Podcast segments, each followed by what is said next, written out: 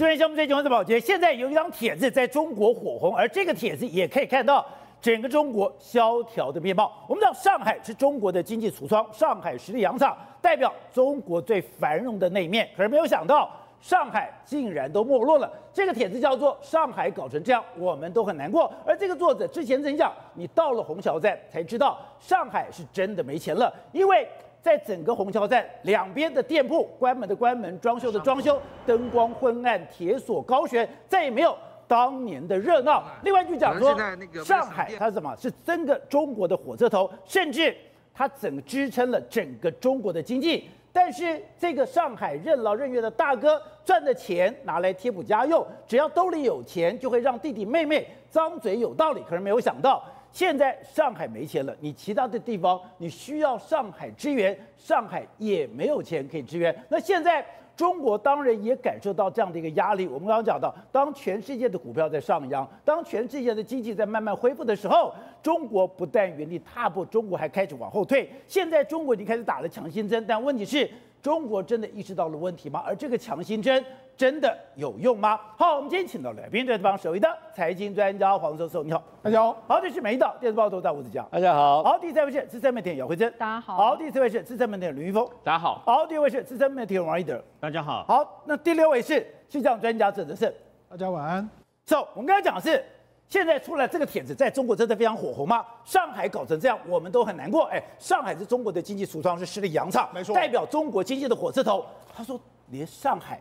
都萧条了，对，最热闹的黄那个南京路，对，关门的关门，休业的休业，是。有这么严重吗？而且我们上海目前为止来说话，已经真的有一点点没落的感觉。那事实上这不是我们说的，因为上海这个搞成这样，我们都很难过。这一篇文章这几天在中国大陆的网络上面非常多人疯传，就疯传之后，不好意思，这个文章已经没办法看到了，被删了，因为他讲出了太多人的心声，特别是很多上海人都觉得，哎，你讲的的确是这个样子，上海搞成这个样子。我们都很难过。对，为什么这样说呢？第一个，他这个文章里面写到，他从这个这个所谓虹桥站走出来说，哎。虹桥站已经不是他过去感觉那个虹桥站。另外呢，他走在上海的这个重要的道路上面，包括说很多人都会去上海去找哪个地方？去南京街逛，南京路逛街。南京路逛了，你看这是南京路哎，南京路过去这个傍晚的时候人山人海啊，就没想到现在也没有人。那边的商场有的关掉，有的关门，哎，这在南京路上面。说这个是上海最热闹的街，对，这个上海最热闹的街以前是车水马龙，对，现在。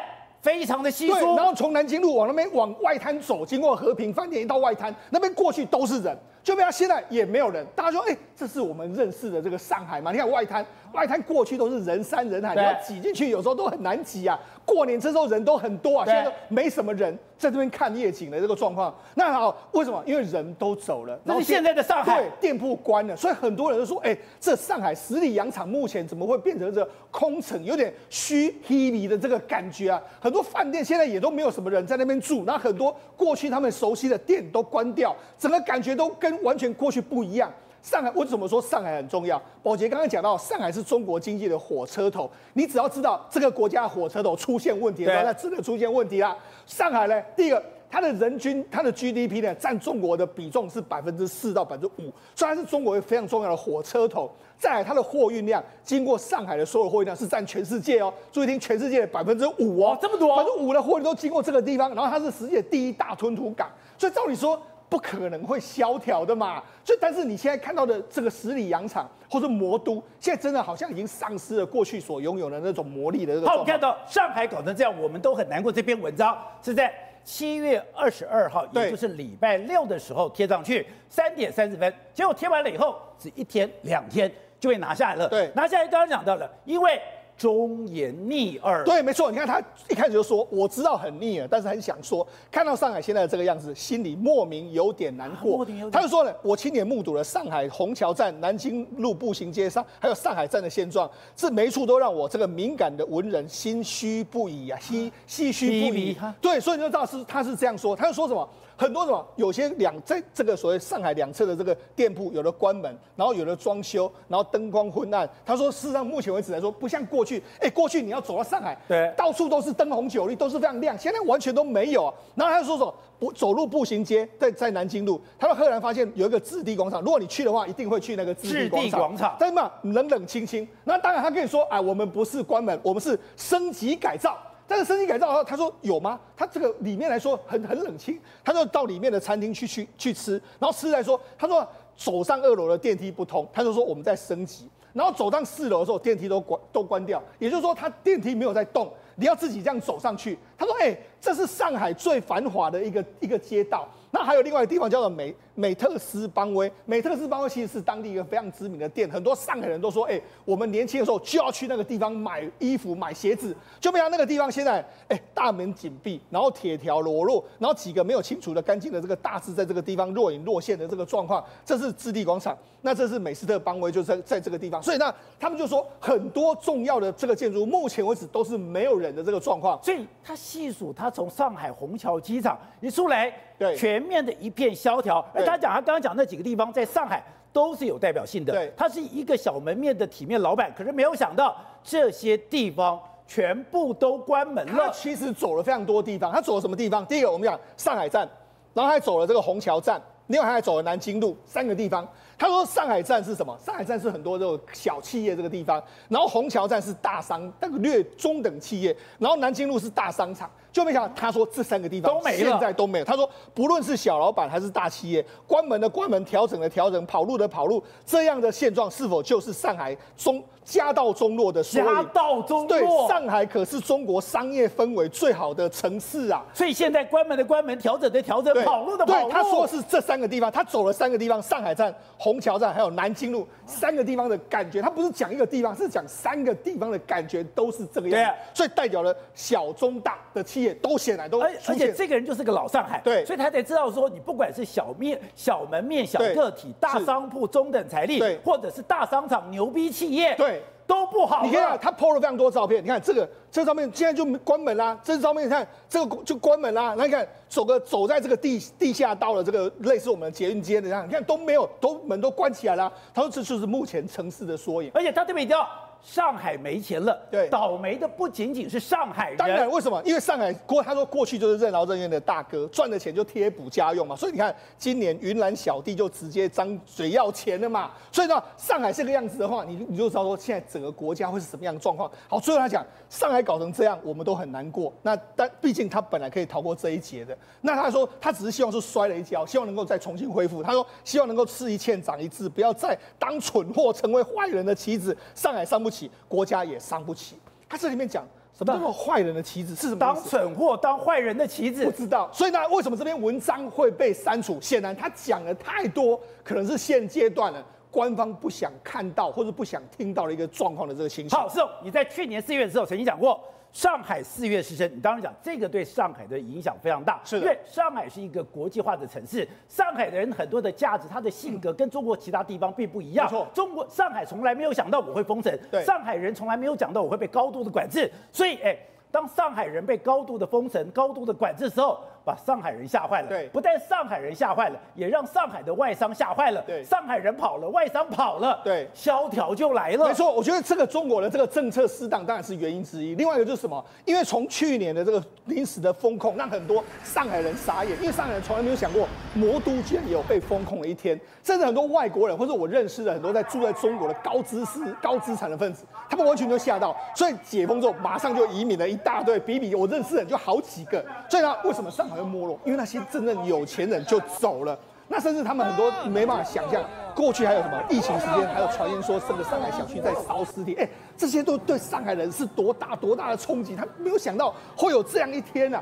所以等于是说，他们那些有钱人都走了，当然会导致整个上海的这个机会就流失。那留在上海的人呢？因为工作机会少之后，他们其实也过得非常困苦。你看，有些人就住在这个帐篷里面，那有些是住在这个露宿露宿在街头。所以现在整个上海真的过去的这种所谓魔都那种五光十色的状况，好像不已经慢慢的看不到的一个状况。而且上海人再怎么想，他做梦都没想到说，上海有一天房子会卖不出去。对。也又没有想过，上海有一天它居然要降价求售。是的，如果连上海的房地产都撑不住，连上海的就业率都下滑，连上海的薪资都要减半，对，那就是灾难了。没错，那过去中国有一个顺口溜叫做“没有到上海不知道你的楼小”，那什么意思呢？因为上海的楼都非常大。而且上海人都出来非常多，而且上海有钱人非常多。可是问题是现在怎么样？现在对上海人来讲的话，他们的你看，这是我我们看出来，这是目前为止，你看世贸的这个滨江花园挂牌两百三十五套，为未来挂牌目前挂牌的最高，这全部都是上海非常知名而且非常好的这个比较好的社区。你看，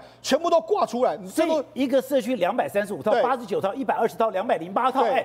你想卖这么多？哎，这些都是非常好的，要么就在黄浦江畔，要么就是河滨花园这些。这种房子，对，这种都是高级住宅。那因为高级住宅，我就讲嘛，因为很多有钱人跑掉了嘛，所以你就你就知道，比如说这样顶级豪宅，这个这个滨江医院号近期瓜成交价是一点六六亿啊，对不对？那因为这个数字不会看到，过去都是两三亿，现在是一点六六亿。大家想说怎么会看到这样的数字？那所以你就知道，事实上现在整个上海的楼市冲击压力相当相当之巨大的一个状况。好，那你说。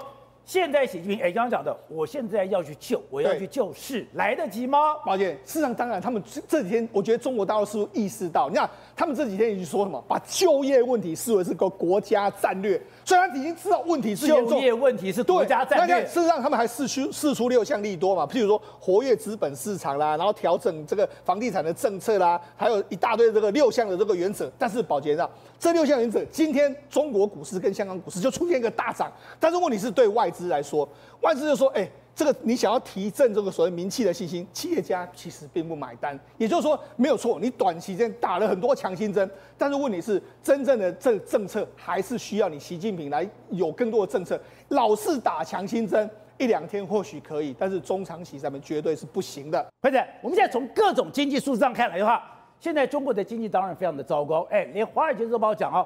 现在很多华尔街的人全部都已经撤资了，连过去非常看好的，比如像达利欧，像那个女武那个伍德，全部也把中国的资金全部都撤出来了。大家觉得中国失落的十年即将开始，开始的时候，当然对习近平压力很大，习近平就做了一个动作，哎，把中国的老朋友、是好朋友季辛吉请到北京，给他做一个非常盛大的一个寿宴，可他看不懂。季星级百岁人论，你在美国根本就无足轻重，你在美国根本就是一个政治掮客。可是，哎，你对这个政治掮客高规格待遇，可是美国的实权人物布林肯到了中国，你去给他穿小鞋，他讲说，你还以为说你是武林至尊吗？你还觉得你可以恩威并施吗？习近平到现在还在打肿脸充胖子，你知道吗？啊、今天南华早报的一个报道，他讲什么？北上广深圳四个地方下半年的空屋率，就是尤其是黄金店面的空屋率，都比上半年多三到五倍。吓死人的。三到五倍，三到五倍，而且是北上啊广跟深圳四个最重要、中国最重要的对外的门户，竟然告诉你下半年黄金店面空屋率飙涨，告诉你什么意思？就是人跑了，企业跑了，资金都跑了，囊中羞涩的中国，你现在还在打肿脸充胖子，帮一个百岁人类。过心力，我真的觉得他真的是脑子有问题。布林肯这是这五年来啊首次美国政府里面访中国的一个国务卿。对。第二件事情，他是拜登政府二零二一年上台以来访中国最高层级的一个官员。哥哥嘞，你给他穿小鞋，你坐在中间，你就要像布林肯像小学生一样坐在旁边听训。布林肯表面上就这样，嗯。回去就开始搞你啊！怎么样搞你？本来我只有七纳米、十纳米的，就是打压你而已。我现在回去，我跟韩国，我跟呃荷兰，我跟日本全部都联手。日本二七月二十三号开始有二十三项非常重要的半导体相关材料完全禁止输中国，结果这一刀砍下去，你连二十八纳米日中国自己都生产不出来，最多四十五纳米了。对，所以一棒帮你打回四十五纳米以后，而且布林肯回到了美国，他在接受访问的时候非常不客气，他说我们会继续做中国不喜欢的事，我们会继续的说中国不喜欢听的话。是，而且你知道吗？我跟你讲哦，七月二十五号，布林肯接受美国的一个媒体采访，他话可是讲得很硬哦。美国记者就直接问他说：“哎，现在美国政府因为有对中国的国防部长李尚福进行相关的制裁嘛，那是不是我们要先取消这个制裁，然后对中国释出一些善意？”布林肯说：“哦，是否重启两国的军方谈判，对中国来说是一个政治决定。意思就是说，我制裁你上浮，不会成为你拒绝跟我们美国进行军事沟通的一个理由。制裁归制裁，但是你中国要不要跟我恢复军事那个的一个沟通，你中国自己要做决定。而且我觉得中国很妙的是。中国这四十年来改革开放，中国这四十年的崛起，重点在哪里？他把国门打开，对，改革开放走到了世界，透过全球化才让整个中国崛起。可是现在习近平讲，哎，我要说中国话，吃中国食，穿中国衣，用中国货，在中国游，过中国节，购中国物，有中国脑，安中国心，想中国事，守中国力。做中国人，我跟你讲，这是超级恐怖。他等于是这一句话已经告诉大家，我现在习近平要关起门来过我自己中国的一个世界。这换句话说，等于是要回到。季辛吉一九七一年之前呢，因为我们都知道，美国跟中国正式建交的时候，其实就是季辛吉在一九七一年七月的时候密访中国，而这也成为一个破冰之旅。之后就开启美中建交一个新时代来临。美中建交之后，中国人开始讲美国话，吃美国食物，然后做美国生意。结果现在突然之间又要全部都回到中国人世界，所以这很有趣。我觉得他这个高规格对待金星级，某种程度上是希望金星级可以重新扮演着破冰角色，但是其实已经时不我与。好，所以董事长，这我就看不懂了，我一定要你帮我提炼。哎，所以我们在讲玩的大国外交的时候，你要跟有实权的人、有实力的人谈。结果没有想到布林肯去的时候，导播看这个画面。你高坐在中央，布林肯就像你的小弟一样，就在旁边听训。可是，哎，你对待季辛吉高规格待遇，平起平坐，不但平起平坐，你给他的寿宴极尽奢华之能事。那这还是央视，还是对他国内的群、国内民众，还是内宣，还是还是大官宣嘛？他这个还是官宣。那官宣的目的就告诉你说，中国是个伟大的国家。然后中国碰到美国人，我们很强势。你看见没有？我这个习近平坐在那边，可以，可以教训这个教训布林肯。对。那跟这他把这个全面停止的不开放的这个事实，再一度跟基辛格再强调一次，就是我们中国不愿意设护栏嘛。这个很，这个是一个很清楚的讯息啊。就我不跟你谈，不跟你建立原来沟通管道的目的是什么？还要对立下去吗？不是对立，更危险，就是不设护栏，不是护栏，随时就是说有战争可能你。你过你的海峡中线，我也可能去过，我也可能在台湾海峡巡弋。对啊，那他还告诉清楚的告诉了季辛吉，他不设护栏的理由是什么？就是耍狠嘛。讲白就是耍狠，就习近平耍狠，到现在还在耍狠。那倒好，那这什么就有个好处，他行为上耍狠，口头上耍狠。他们长期分析下来，如果对美国人耍狠的话，他有可能从虚拟的口头上的耍狠，可以在实际上谈判上要到一点好处哦。那因为美方会会让步啊，对，美方比如说举例这样讲啊，我们现在比如说我们中台湾的领导人，对，不能到华府去参访，因为到所有的今天台湾关系法或者任何的中方的建交法令里面，没有一项提到说中台湾领导人不能去不能去 D.C. 嘛，对，但是现在是不能去嘛，那理由是什么？就是变成所谓的惯例，那惯例怎么出来的？惯例是吵架吵出来的，所以他这个意思就是也是告诉你说，我们现在不设护栏。大家继续玩这个危险边缘游戏，没错，是刚刚吴总讲到，哎，现在中美之间在玩一个危险游戏，玩一个弱鸡游戏，大家都在危险边缘在那边走游走。现在可怕的是，现在出现了一个护国军刀军演。对，护国军刀军演是美国跟澳洲还有南太平洋的国家，想，哎，那跟台湾十万八千里。可是老爸，我看这一张图，中国人吓到了。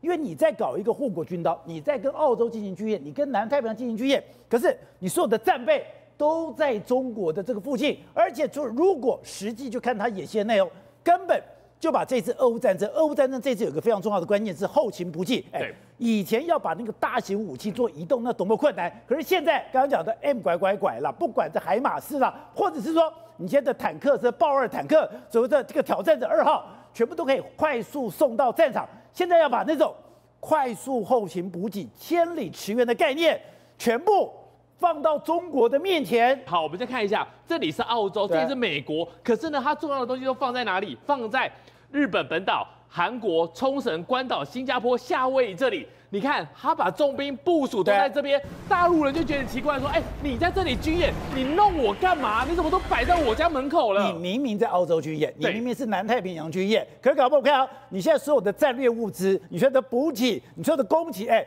全部。都是冲着中国而来。对，现在来讲的话，中国大陆觉得不对啊，你这个东西，你这个打击面怎么都是往我这里打，就觉得哎，你们这个也太奇怪了吧。然后这一次来讲的话，还有一个很重要的问题，就是说呢，在过去来讲的话，两军集结都是怎么样，大型的东西机遇摆在一起之后呢，开始互轰，开始互尬，那个是个二战的做法。你看到这一次在乌克兰战争里面，大家讲到两件事情，因为我们小时候概念什么，我们设置的是动员。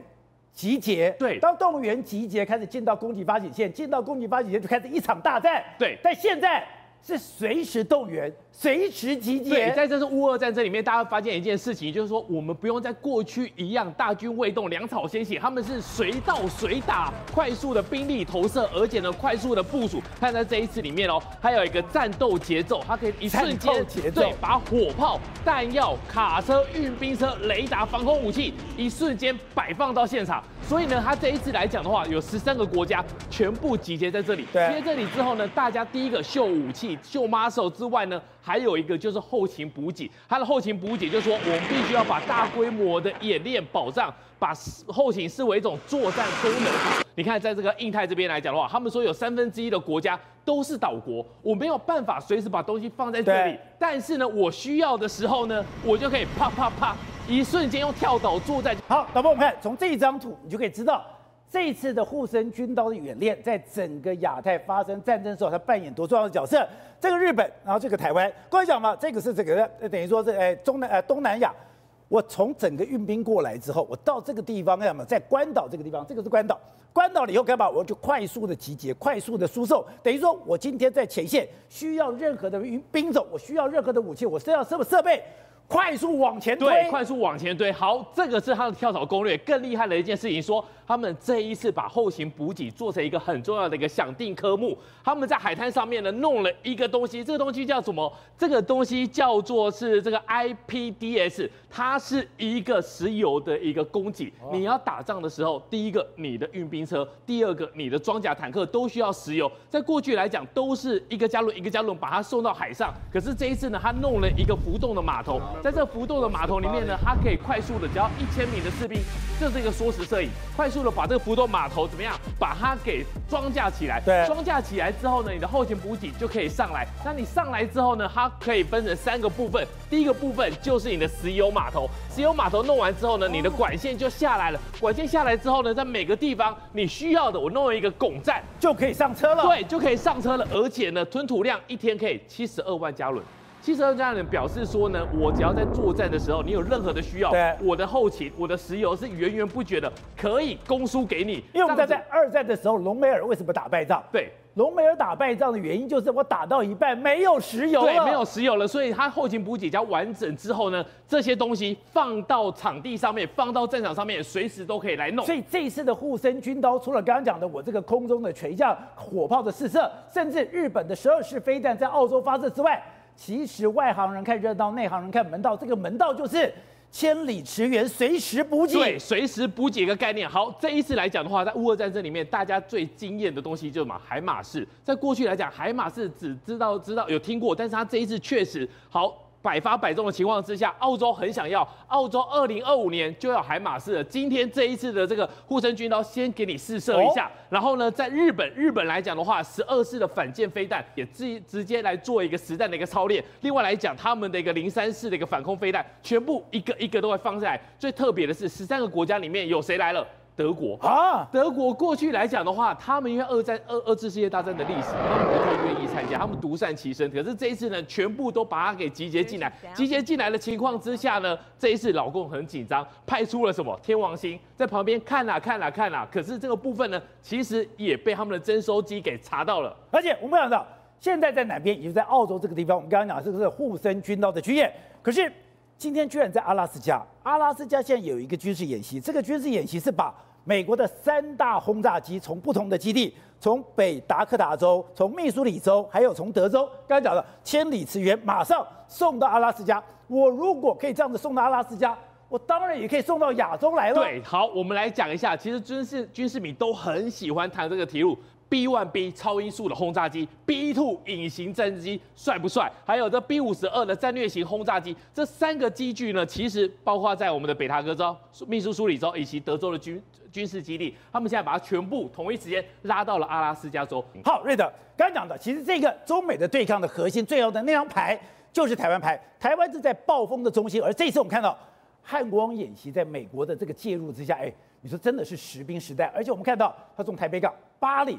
淡水河口，哎，这都是玩真的耶！对，没错。那么汉光演习，事实上今年是汉光第三十九年第三十九号啊。其实汉光演习呢，既然是演习，所以要从表演里面得到学习。汉光一号演习的时候，宝杰，你知道是由谁那么到正式引开引爆这次的演习吗？谁？是由蛙人。